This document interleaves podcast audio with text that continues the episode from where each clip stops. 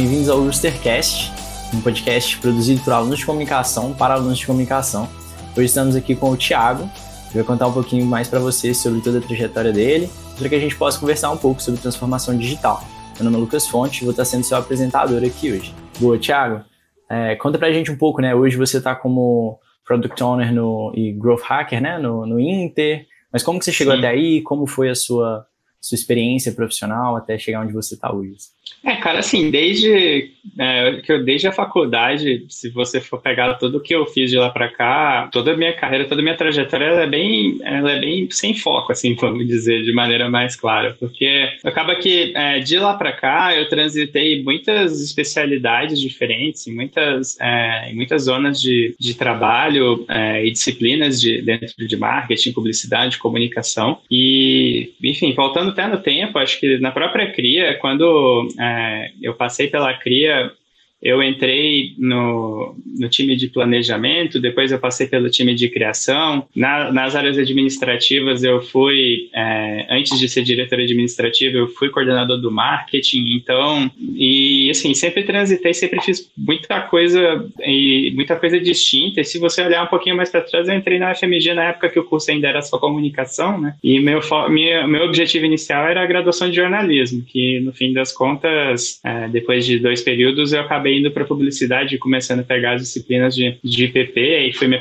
fui caminhando nessa área. Tive na FEGENG também como diretor de comunicação, isso lá em 2011, quando eu estava formando. E quando eu comecei minha trajetória, é, foi numa época que mídias sociais era um assunto que já estava crescendo e foi minha primeira experiência profissional também. Então, eu fui trabalhar na Horta, que na época era uma agência aqui de BH, que nem existe mais, ela foi comprada pela Ponto Mob, mas foi uma experiência legal porque é, eu tinha acabado de me formar e eu fui trabalhar direto atendendo Folha de São Paulo, sabe? Então, o fato de ser um jornal, o fato de ser é, um produto que demanda atenção quase que 24 horas por 7, né? Então, o jornal tudo vira crise, qualquer notícia, qualquer passo que você pode dar pode é, representar um problema. Então, foi, foi legal para aprender bastante sobre gerenciamento de crise. Era uma época que a gente se preocupava muito também com o termômetro dos comentários, o termômetro do engajamento, enfim, muita coisa mudou de lá para cá, mas foi bom para poder ir pegando cancha e da experiência de redes sociais, que eu fiquei mais ou menos um ano e pouco trabalhando, é, pintou o processo de trainee da Leroy, eu fui aprovado, fui para São Paulo e aí eu mudei completamente de rumo na carreira pela primeira vez. Fui trabalhar com gestão de projetos, então saí até um pouco do marketing, se for olhar na, na especialidade em si, né, mas eu acho que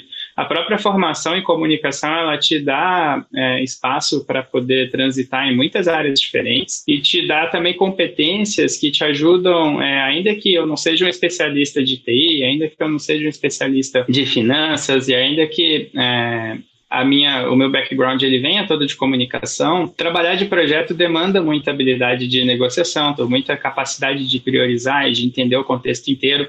Então, você acaba que usa algumas competências para compensar outras, né? E foi no período que o, o mundo ainda estava começando a descobrir o que era metodologia ágil, né? Então, é, hoje, eu acho que até a cria deve ter um Kanban, mas na época isso estava muito novo no mundo é, e eu lembro que a Leroy trouxe um diretor da França para poder implementar isso dentro do time, então foi legal porque foi uma oportunidade de troca muito rica, assim, e o primeiro projeto que eu peguei na Leroy foi lançar o e-commerce. Foi legal justamente pelo tamanho do desafio, pela quantidade de áreas que envolvia, por passar com logística, passar com atendimento, passar com financeiro, com o próprio time do, do, departamento de comunicação e marketing, com o comercial, com o time de, de central de compras. Então, é, o trabalho de projetos ele te demanda muito essa capacidade de articulação e de entendimento do todo. Nos mais de cinco anos que eu fiquei lá, eu sempre trabalhei com projetos relacionados ao site, então eram sempre melhorias do e-commerce. Acho que a mais marcante delas foi é, o serviço de clique e retire, que, que é aquele serviço que você coloca é, o produto no carrinho e compra pelo site e depois vai retirar na loja física. Assim, isso mudou o nosso e-commerce lá de patamar, inclusive, porque é, a gente tinha mais clientes que compravam para retirar na loja do que para receber em casa. Isso foi muito massa porque, de repente, a gente tinha a empresa inteira integrada com o site, a gente tinha a empresa inteira entendendo o que é o e-commerce, como que funciona. Foi um projeto que mais que dobrou o faturamento também na época do, do site da Leroy, então é, foi um trabalho bem rico, assim. E, assim, eu fui para São Paulo sempre com uma visão de que um dia eu queria voltar para Belo Horizonte, mais por questão de qualidade de vida do que qualquer outra coisa do ponto de vista profissional profissional. Então, para estar mais perto mesmo de família, amigos, São Paulo para mim sempre foi um, um fator que eu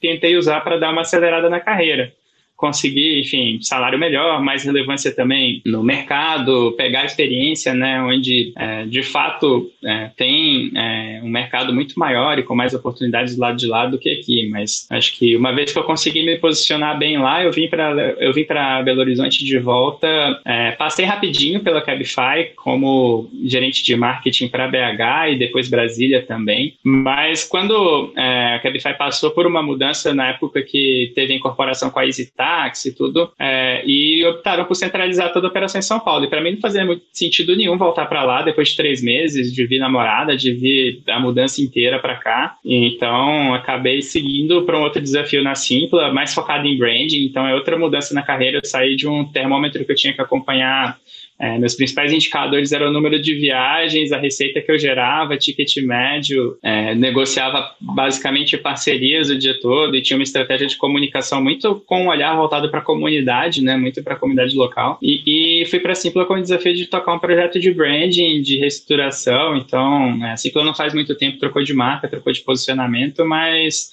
é, foi um projeto que eu acabei participando só no comecinho. Como o projeto foi despriorizado, é, eu também acabei é, saindo de lá e daí comecei a trajetória no Inter com um desafio muito grande é, de transformar um banco em plataforma, de pegar é, uma estrutura que ainda era quase que só serviços financeiros e levar isso para um outro patamar, para um outro modelo de negócio com, com a entrada do marketplace. Hoje o Inter é uma plataforma que tem e-commerce, que vende passagens aéreas, que tem uma série de outros produtos não financeiros e o mais legal é que um ano atrás nada disso existia, né? Então poder participar de tudo desde o começo. E além de tudo isso, teve um trabalho muito grande de readaptação e de readequação de tudo, né? Porque de março para cá a gente está em casa é, e, e e a gente viu também o hábito de consumo se transformar muito. Então, hoje as pessoas elas consomem muito no digital. Muita gente comprou pela primeira vez no e-commerce durante o período da, da quarentena. Então, isso ajudou a gente a ganhar em escala. A gente está falando é, de um trimestre que a gente divulgou o resultado para o mercado no mês passado, que a gente vendeu quase 400 milhões dentro da plataforma de marketplace.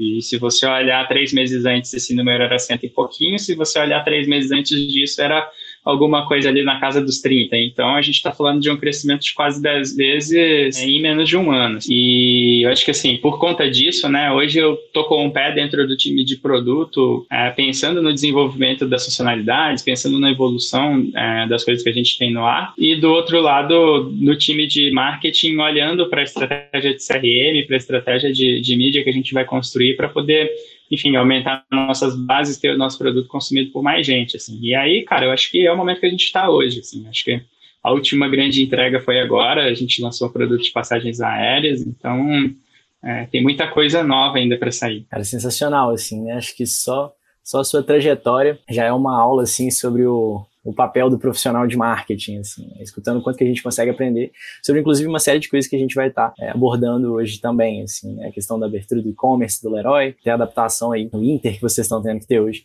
a gente a novos mercados.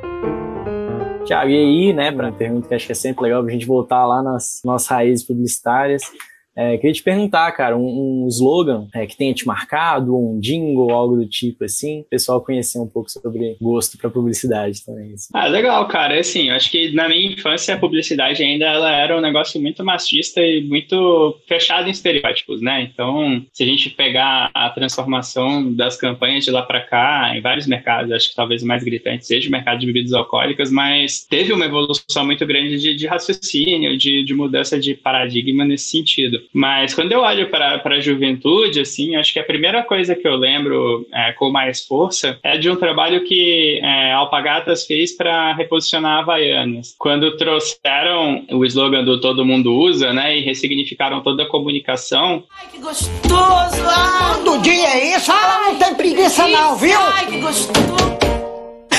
Havaianas, todo mundo usa. Enfim, se você for olhar, cara, Havaianas da minha infância era um produto branco que você escolhia se você queria uma tira preta, azul ou amarela. Hoje, o que é, eles fazem em termos de se posicionar, porque, porra, a Havaiana tem relógios, a Havaiana tem capa de celular, a Havaiana tem tipo, uma série de produtos que hoje virou uma marca de lifestyle. Você não está comprando um pedaço de borracha com com uma tira. É, então, o produto se valorizou é, em todos os aspectos. Hoje é caro também, né? Se você for olhar o que ele te entrega, né? Tipo, em termos de produto em si, saindo um pouco do conceito da experiência, é, da estampa legal. Mas, cara, eu continuo comprando porque eu, eu gosto de, de ter, sei lá, minha paiana do Toy Story, sabe? Então, é, acho que isso muda, é, isso para mim foi bem marcante porque de fato ampliou o acesso do produto, né? É uma marca que conseguiu se internacionalizar, é uma marca que conseguiu é, alcançar diferentes segmentos da sociedade, mas também não deixou de ser usada por quem usava antes. Cara, se fosse destacar uma, eu acho que é, talvez até por ser um pouco diferente ali naquele marco todo de, é, de propaganda com, com gente seminua e pessoas objetificadas, sabe? Eu acho que talvez seja um exemplo legal, assim, de que vem na cabeça de cara.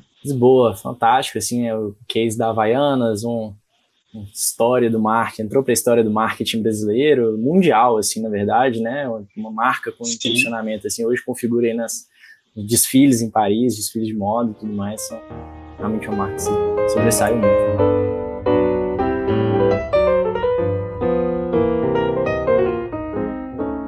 Thiago, queria saber um pouco sobre, você contasse assim pra gente, né, o que para você é, o marketing mais te fascina, assim? Uma coisa rápida, uma coisa assim, direta, assim, que o marketing, você fala, cara, isso é o que mais me fascina nessa área tão diversa. Assim. Cara, eu acho que sem dúvida nenhuma é poder trabalhar numa área que você tem o cliente no centro da estratégia. É, não, não, importa se eu estou no varejo da construção ou se eu estou numa fintech, sabe? Eu acho que se você não entende bem quem é o teu cliente, é, do o que ele procura e o que, é que você pode oferecer para ele enquanto produto, é, você não chega a lugar nenhum. E eu acho que não tem nenhuma outra área que é tão centrada no usuário como é, a própria área de marketing, porque daí você vai passar por todas as disciplinas disciplinas da publicidade, da comunicação. Porque você vai para dentro da empresa, né? As outras áreas elas tendem a olhar muito para os próprios processos e para as próprias rotinas. Então acho que esse é o principal ponto, assim. Acho que poder é, ter o cliente na mão, né, e o cliente no centro é mais importante para o dia a dia. É, vem até um pouco da transformação que algumas empresas estão sofrendo por não terem feito isso antes, assim, né?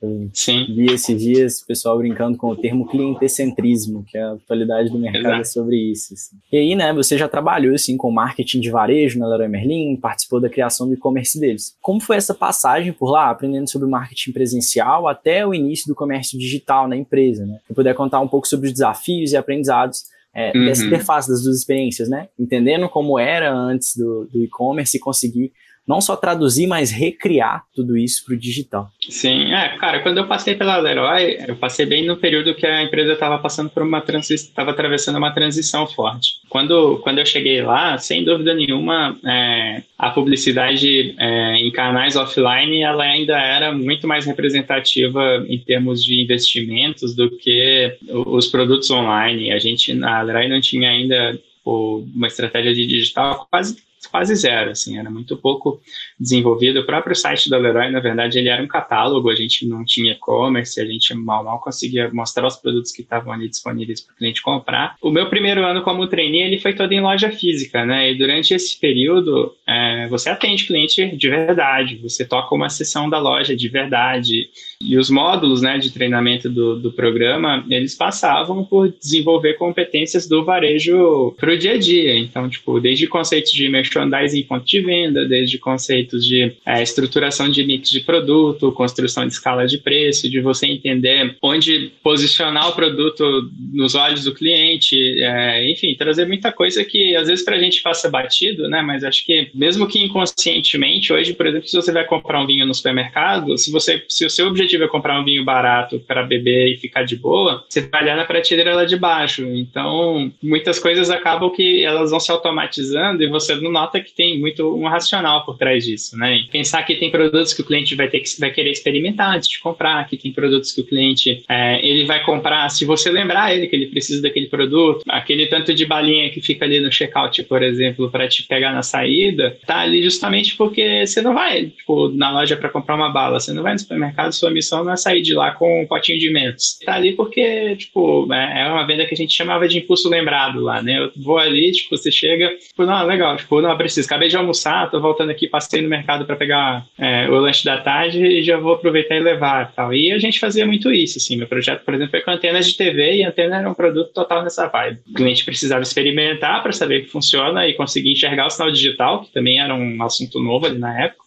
E do outro lado, o cliente está na fila do caixa entediado, eu tenho produtos de, com preço de entrada para lembrar o cara que ele tem uma TV com uma imagem merda. Então, oferecer o produto na hora certa ali na jornada ajudou a gente é, a ver essa família de produtos que acaba aqui, é onde eu desenvolvi meu projeto, crescer bastante. E depois, indo para dentro da matriz, né, eu fui trabalhar com projetos e o primeiro projeto foi o e-commerce. Foi legal porque a empresa estava passando por uma transformação cultural, então na época o termo Omnichannel ele ainda estava nascendo ali, a gente estava começando a falar disso, a Leroy criou um comitê de transformação omnichannel, a ideia era justamente pensar é, na experiência do cliente com a marca e não com os pontos de venda isolados, então era construir uma estratégia que integrasse site, televendas, loja física, atendimento, colocando sempre o cliente no centro, porque no fim, se o cliente está falando com a Leroy Merlin, ele está falando com a Leroy Merlin, não importa qual que é o canal. E isso foi passando pela, pela priorização de produtos que iam para o ar, então tipo, de rever, por exemplo, a política de preço do site, de pensar em como que o site poderia ajudar o televendas a vender, então não importa se a venda foi feita no site ou por telefone,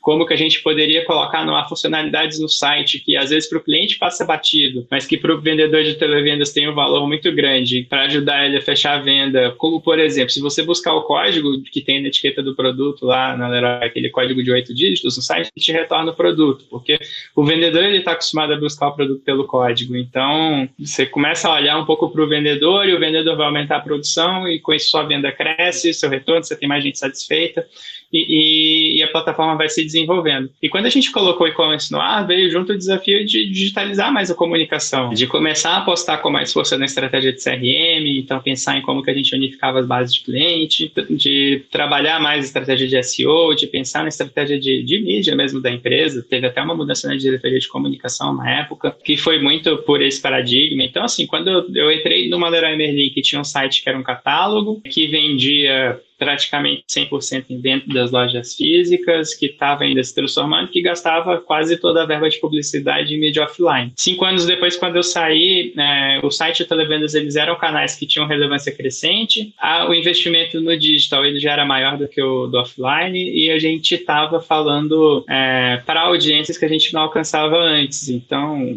a gente tinha o desafio de fazer a Leroy ser conhecida em praças que não tem uma loja da Leroy Merlin. Eu não tenho Leroy Merlin, por exemplo, na região norte do país, mas o, o site me permite vender para lá, o site me permite alcançar é, aquele público e o site acaba que te força também a buscar conhecer melhor as pessoas que estão em outros contextos, né? Porque time de pesquisa de mercado começa a olhar para outros ambientes, começa a olhar para outras oportunidades e, cara, o digital muda tudo, assim. Até inclusive os produtos que vendem mais são diferentes na plataforma online para o offline. Quando a gente colocou o e-commerce no ar, a gente apostou muito nos produtos que já eram best-sellers nas lojas. Quando eu saí, tinha seu canal no YouTube, parceria com influenciadores, já estava produzindo bastante conteúdo é, próprio online. Eu acho que tudo isso tem, tem a ver, sim, com uma, um contexto de mudança e que eu acho que qualquer pessoa que trabalha com marketing acaba tendo que se adaptar, né? Eu, por exemplo, é, na faculdade, eu nem sei como que está é, a ementa hoje da, da grade de publicidade e propaganda, mas a gente não tinha nenhum conteúdo focado para o online, né? A gente tinha, é, enfim, era uma coisa ou outra, coisa que os professores traziam e tal, mas é, no geral acaba que é, acho que a primeira geração que começou a trabalhar publicidade no, no digital foi aprendendo com, com as coisas acontecendo, assim. É, é um mercado que se transforma muito, que continua se transformando, que as coisas ganham valor. Então, na época que eu trabalhava com mídias sociais, não existia publicidade paga em mídias sociais. Hoje não existe mídias sociais sem publicidade paga, porque organicamente você alcança ninguém. É, isso diz muito, assim, de como que as coisas vão mudando. Enfim, a gente não sabe o que, que vai ser o próximo passo, mas a gente sabe que a gente vai ter que se adaptar de novo. Hoje se fala sobre transformação digital, mas já já bate na porta uma nova transformação e o profissional de marketing está sempre lá. Assim. Acho que o Leroy é um baita case aí de não só, igual a gente comentou, né? Não só de adaptação, mas de se recriar mesmo, assim, para digital.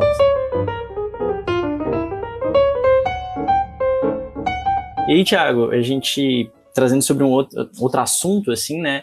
a gente ouve muito sobre UX, UI, enfim, né, a interface do usuário, essa coisa toda, é, e de como uma mudança na interface pode mudar o patamar de determinada empresa aos olhos do cliente, assim. Porém, uhum. é, nas notícias, na faculdade, acabamos não tendo tanto conhecimento, assim, sobre o processo até chegar a esse resultado esperado, né. É, então, como foi ou é assim, né, a sua atuação nessa área? E quais são os processos diários de um profissional do setor? Se você se envolve também, né? Como uhum. você faz hoje no Branco Inter, enfim. Mas como funciona essa questão de interface do usuário? Assim? É, cara, eu comecei a trabalhar com né, próximo do time de design de produto ainda lá na Leroy quando trabalhando com projetos, eu comecei é, a ficar responsável por essa integração. E é uma área muito legal porque, primeiro, você tem que ter um entendimento do contexto do negócio bem amplo, porque você trabalha o tempo inteiro negociando e priorizando o que vai ser feito junto com, com os diretores, com as pessoas que representam as áreas de negócio. Do outro lado, você tem que conseguir ter trânsito com o time da TI, por exemplo, porque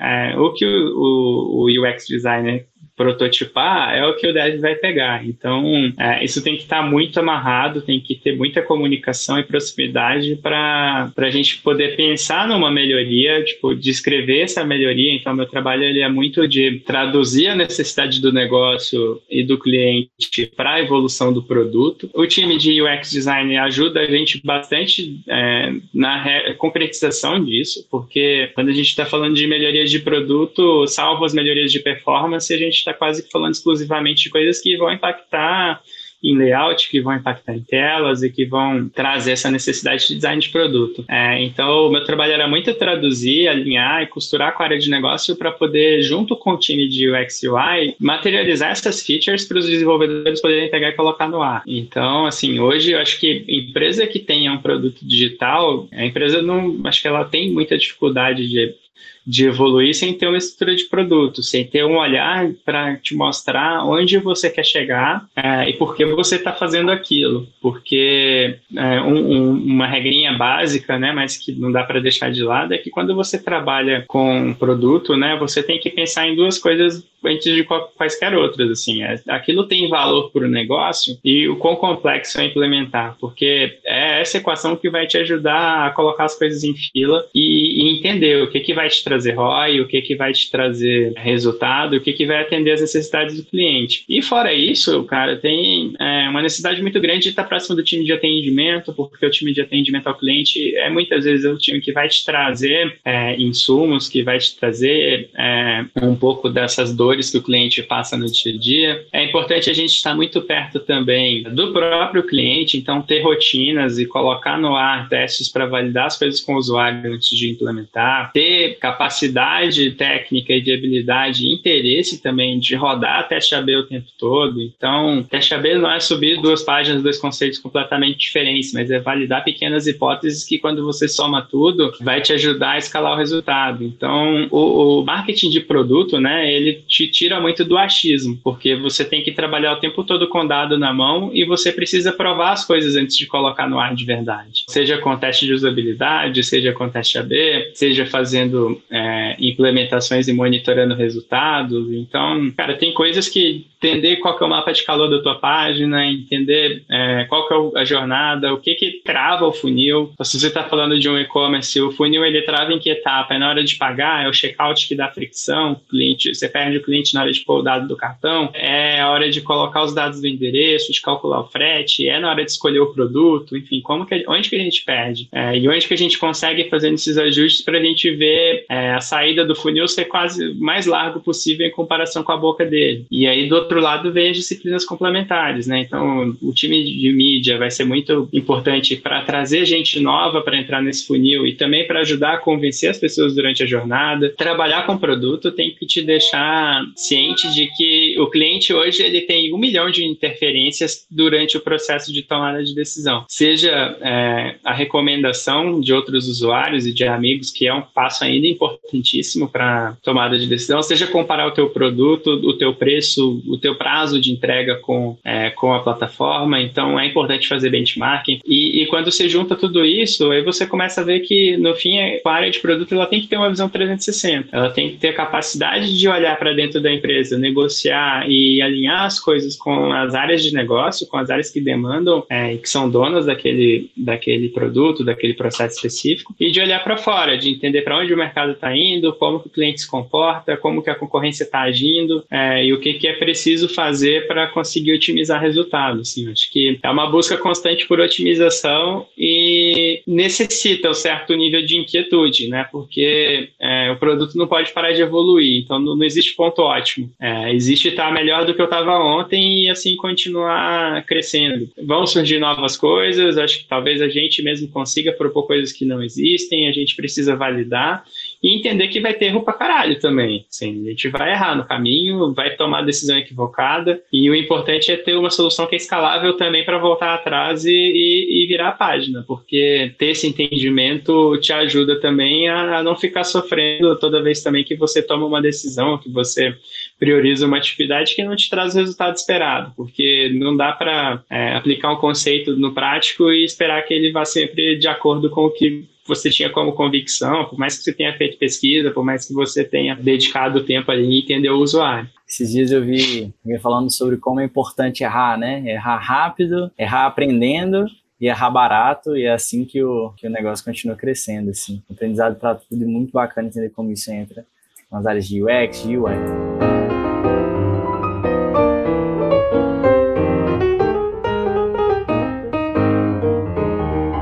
Procedendo assim, né, mas dando um passo atrás na, na, nossa conversa, na sua carreira, queria lembrar lá um pouquinho da faculdade, assim, quais foram os aprendizados que você teve nessa época de academia e tudo mais que você mais costuma utilizar hoje em dia, sabe? E quais são os que você enxerga mais voltados para a área acadêmica e não tanto para o mercado de trabalho, assim, né? Às vezes a gente comentando os cursos históricos, enfim, como isso te moldou? É, cara, eu acho que mais importante, na verdade, é entender que a, a, bagagem que você traz não é necessariamente só o que você estudou em termos conceituais, porque o mercado vai mudar e muita coisa vai se transformar com o tempo. Então, conceitos que são fortes hoje não vão ser necessariamente fortes amanhã e, e, e assim por diante. E a faculdade é um período que é, você tem contato com muita gente que é referência, com muita gente que é muito foda, cara. Então, é, dentro do corpo de professores da, da UFMG, eu acho que é, talvez eles ainda sejam os mesmos se bobear, mas, tipo, cara, depois que você sai da faculdade, você vai dar muito valor, muito mais valor ainda para as aulas da Laura, para as aulas do Carlos Magno, para as aulas do Bruno, porque é, eu acho que o papel principal é te abrir a cabeça, sabe? E te fazer é, experimentar e colocar em prática um pouco do que você está absorvendo de conteúdo de um lado e transformando isso em produto, produção do outro. Eu acho que talvez isso seja o mais importante, assim. Eu acho que a bagagem que a academia te traz de é, você conseguir amadurecer a tua cabeça, porque, cara, quando você sai, você não é a mesma pessoa que você era quando você entrou, assim. Acho que a tua estrada, ela muda, assim. Você começa a ter seus primeiros contatos profissionais, as primeiras responsabilidades de desenvolver a tua carreira, né? E, e eu acho que a gente tem que estar também com a, com a cabeça aberta para entender que é, o que você fez na faculdade não vai necessariamente guiar a tua carreira. Então, quando você sair, você vai transitar em muitas áreas diferentes, você vai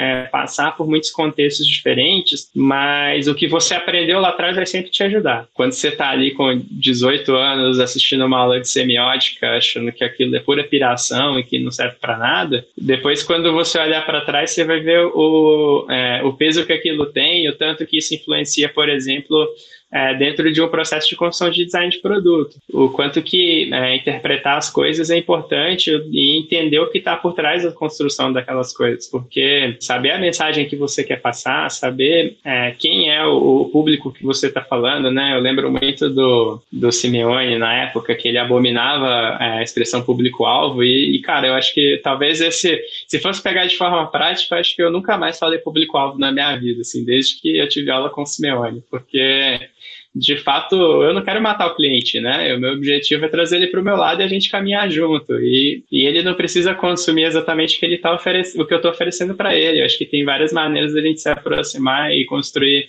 uma relação, assim, mas acho que é, o mais importante é isso, assim, acho que dentro da academia você tem contato e você tem acesso a muita gente foda que você vai levar para a tua vida, assim, seja é, que você continue na academia se desenvolvendo ali dentro, que eventualmente você trabalhe com uma ou outra pessoa ali também que foi teu professor um dia, mas é a bagagem mesmo. Tanto que isso te amadurece, que te, é, te traz um pouco de, de responsabilidade. E diferente do colégio, né? Você está aí para aprender, em tese, o que você vai querer fazer para tua vida. Então, é, não, não rola, por exemplo, aquela aula de física que eu não sabia porque eu estava sentado na cadeira ali assistindo, mas beleza, o professor era botafoguense que nem eu, então a gente se dava bem e ficava tudo certo.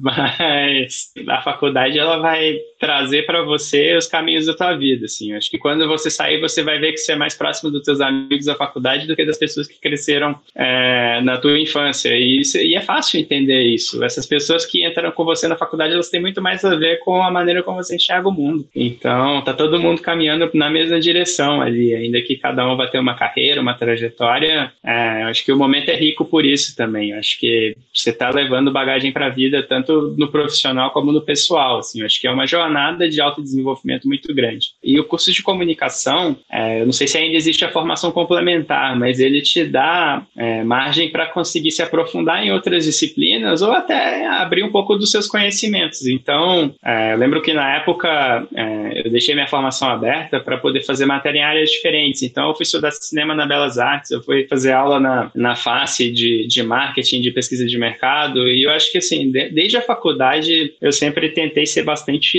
multidisciplinar, assim. Eu nunca busquei minha me especializar numa área ou num caminho específico. Então, quando olho para a empresa júnior, depois para a FEGENG, as próprias, meus próprios empregos anteriores e até é, a trilha de disciplinas que eu fui fazendo dentro da, da UFMG, eu acho que tudo isso diz muito, assim. Então, acho que, assim, é, o conselho até é olhe um pouco para o que está ali ao redor, entenda um pouco das suas necessidades e esteja aberto para explorar e descobrir, sabe? Não, não tem nenhuma disciplina, por mais que ela possa ser é, tediosa em alguns momentos para você, porque não tem muito a ver com a área que você quer seguir, que não vai te deixar uma semente ali, que não vai te deixar um, um ensinamento que lá na frente você vai usar sem perceber que está usando. Bruno, que você chegou a comentar na sua fala, que é inclusive o professor que estimulou a gente a gravar esse podcast aqui. A universidade é um ambiente muito, muito rico, assim, né, de aprendizado constante. Às vezes a gente está aqui dentro, assim, ainda aprendendo como enxergar isso é alguém que passou por tudo isso, assim, sentou nas mesmas cadeirinhas da Fafiche lá, muito importante pra gente também. Para finalizar, né, cara, eu queria sair um pouquinho, assim, do mundo acadêmico é, e saber, assim, o que você já fez fora da sala de aula, que recomenda que todos os futuros profissionais do marketing façam, sabe? É, viagens, filmes, séries, experiências, essas coisas assim, para além do,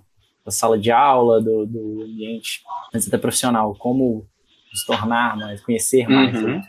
Sim, é, eu acho que assim, é, cada um tem que fazer aquilo que está tá ao teu alcance, né? Tanto no, na questão é, financeira, pessoal e, e, de prioridades. Mas eu acho que é, é, importantíssimo consumir conteúdo e consumir conteúdo das mais diversas naturezas, assim, seja conteúdo cultural, e você pode fazer isso viajando, indo numa feira, conhecendo gente é, diferente em eventos, enfim, acho que tem caminhos diferentes, mas de fato, assim, viajar é um negócio que me agregou muito para me desenvolver, para ter maturidade e principalmente viajar sozinho, cara. Acho que é uma oportunidade que quem tem, eu acho que é, é muito rico para poder é, aprender a se virar, aprender a resolver as coisas, aprender é, a explorar e, e ter tempo para si também, né? Eu acho que é muito importante. Eu, particularmente, uma coisa que eu tenho sofrido bastante é por não poder ir ao cinema. O cinema é minha religião, então tô desde março é, preso em casa, mas assim, é, é, minha rotina sempre foi, pelo menos uma vez por semana, ir ao cinema assistir alguma coisa do, do filme búlgaro que vai ter em cartaz no Belas Artes até o último lançamento da Marvel que vai todo mundo assistir, sabe? Acho que é, abrir a cabeça e, e, consumir coisas que são diferentes te ajuda a ter percepções mais completas também do, do, do ambiente, do mundo que você está inserido. Não é só a tua bolha que, que dita como que é o mundo, né? Então acho que furar a bolha é o mais importante importante. Acho que é muito importante dar, dar um passinho para fora, nem que seja só para discordar e achar que tá todo mundo errado e que o mundo tem que acabar, mas acho que é importantíssimo, na medida do possível, dentro das capacidades de cada um, ser capaz de furar a tua bolha e de entender que as pessoas que estão do outro lado, elas não precisam necessariamente pensar igual a você. Pô, bacana demais, Thiago. É, e aí, por último, né, queria deixar um espaço aberto mesmo, se quiser deixar um recado final para todos os estudantes de comunicação que vão estar tá aí ouvindo a gente, é, cara, acho que agradecer mesmo quem tiver, quem tiver aí para escutar, e enfim, acho que tô, tô à disposição também para conversar eventualmente com quem precise e a gente consegue é, achar um tempinho na, na, agenda, não é problema. Procurou no LinkedIn Thiago Campos, acho que é fácil de achar, meu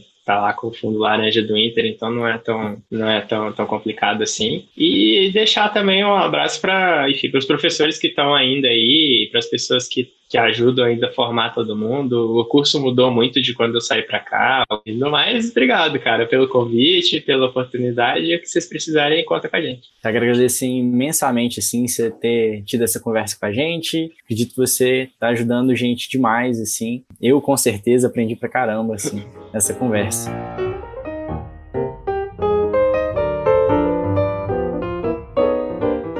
Bom, pessoal, essa foi a nossa conversa com o Thiago, né? Agradecer muito todos que, que acompanharam essa jornada com a gente, descobrir um pouquinho mais sobre o que é ser publicitário nos dias de hoje, sobre a transformação digital, sobre tudo que está acontecendo nesse mundo é, de forma tão rápida, assim, né? Uma dica final, assim, é essas pessoas que passaram pela FMG, essas pessoas que é, estão mandando muito bem no mercado, elas estão aí sempre para poder ajudar a gente. Então se conectem, conheçam novas pessoas, gente como o Thiago, é, gente como tanta gente que passou por essas cadeirinhas que a gente senta lá na Fafiche. Muitíssimo obrigado, esse foi o Roostercast de alunos da comunicação para alunos da comunicação.